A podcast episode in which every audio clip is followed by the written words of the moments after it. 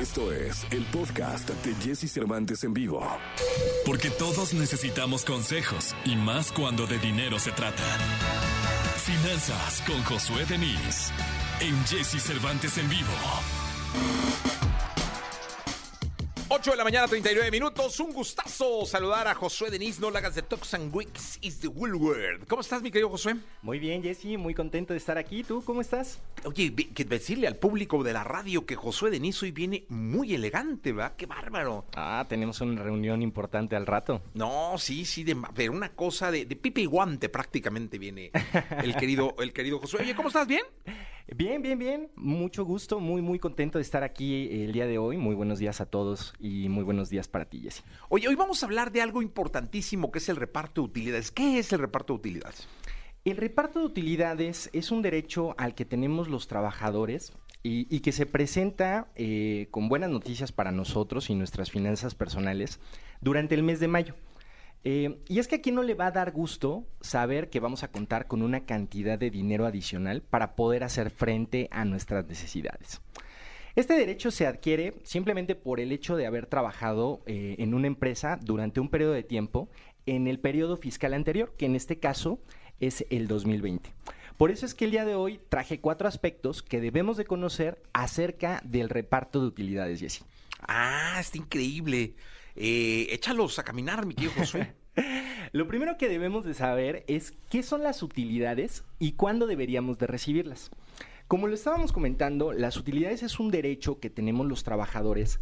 eh, se le conoce como participación de los trabajadores en las utilidades de una empresa o PTU, porque tenemos derecho a acceder a una parte de las ganancias que generó la empresa durante el periodo fiscal anterior. Y por ley debemos de recibirlas antes del día 30 de mayo aquellas personas que trabajaron en una empresa y por otro lado las personas que trabajaron para un patrón o una persona física deberían de estarlas recibiendo antes del 29 de junio. Este es el primer aspecto que debemos de conocer.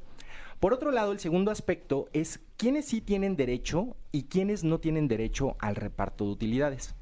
Lo que comentábamos es que todas las personas que trabajaron durante un periodo de tiempo en el 2020 para una empresa tienen derecho a este reparto de utilidades.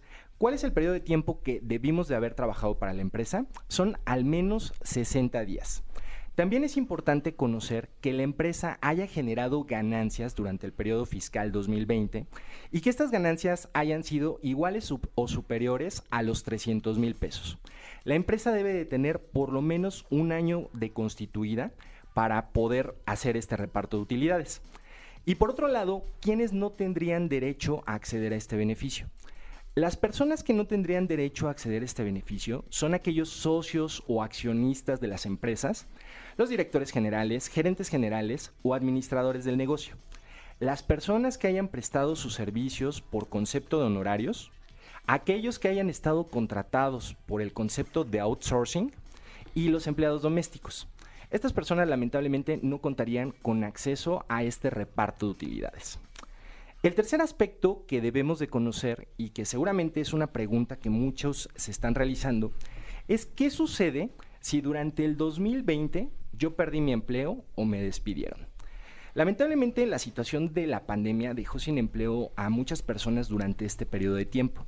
Entonces, si tú te preguntas si te corresponde el reparto de utilidades, si dejaste de trabajar para tu empresa en el 2020, la respuesta es definitivamente sí siempre y cuando hayas trabajado por lo menos 60 días para la empresa y que la empresa haya generado este reparto de utilidades. Aquí lo que te recomiendo definitivamente es acercarte al Departamento de Recursos Humanos o con tus ex compañeros para preguntarles cuál es el proceso para recibir este beneficio. Y por último, el, cuad- el cuarto aspecto que debemos de considerar es enfocado hacia nuestras finanzas personales. Y es que no debemos de permitir que este dinero se nos escape como agua entre las manos. El reparto de utilidades es un ingreso extraordinario que recibimos, eh, las personas que lo reciben, eh, solamente una vez al año. Y la recomendación es que no deberías de utilizarlo en tus gastos corrientes. Deberías de planificar y aprender a organizarlo en aspectos de tus finanzas personales, como lo son el pago de deudas, el ahorro, la previsión y la inversión. Definitivamente el pago de utilidades viene a darle un respiro a, a medio año a nuestras finanzas personales y debemos de evitar a toda costa dejar que se nos presente como una ilusión pasajera, que sea un dinero que eh, así como nos llega, se nos vaya de las manos.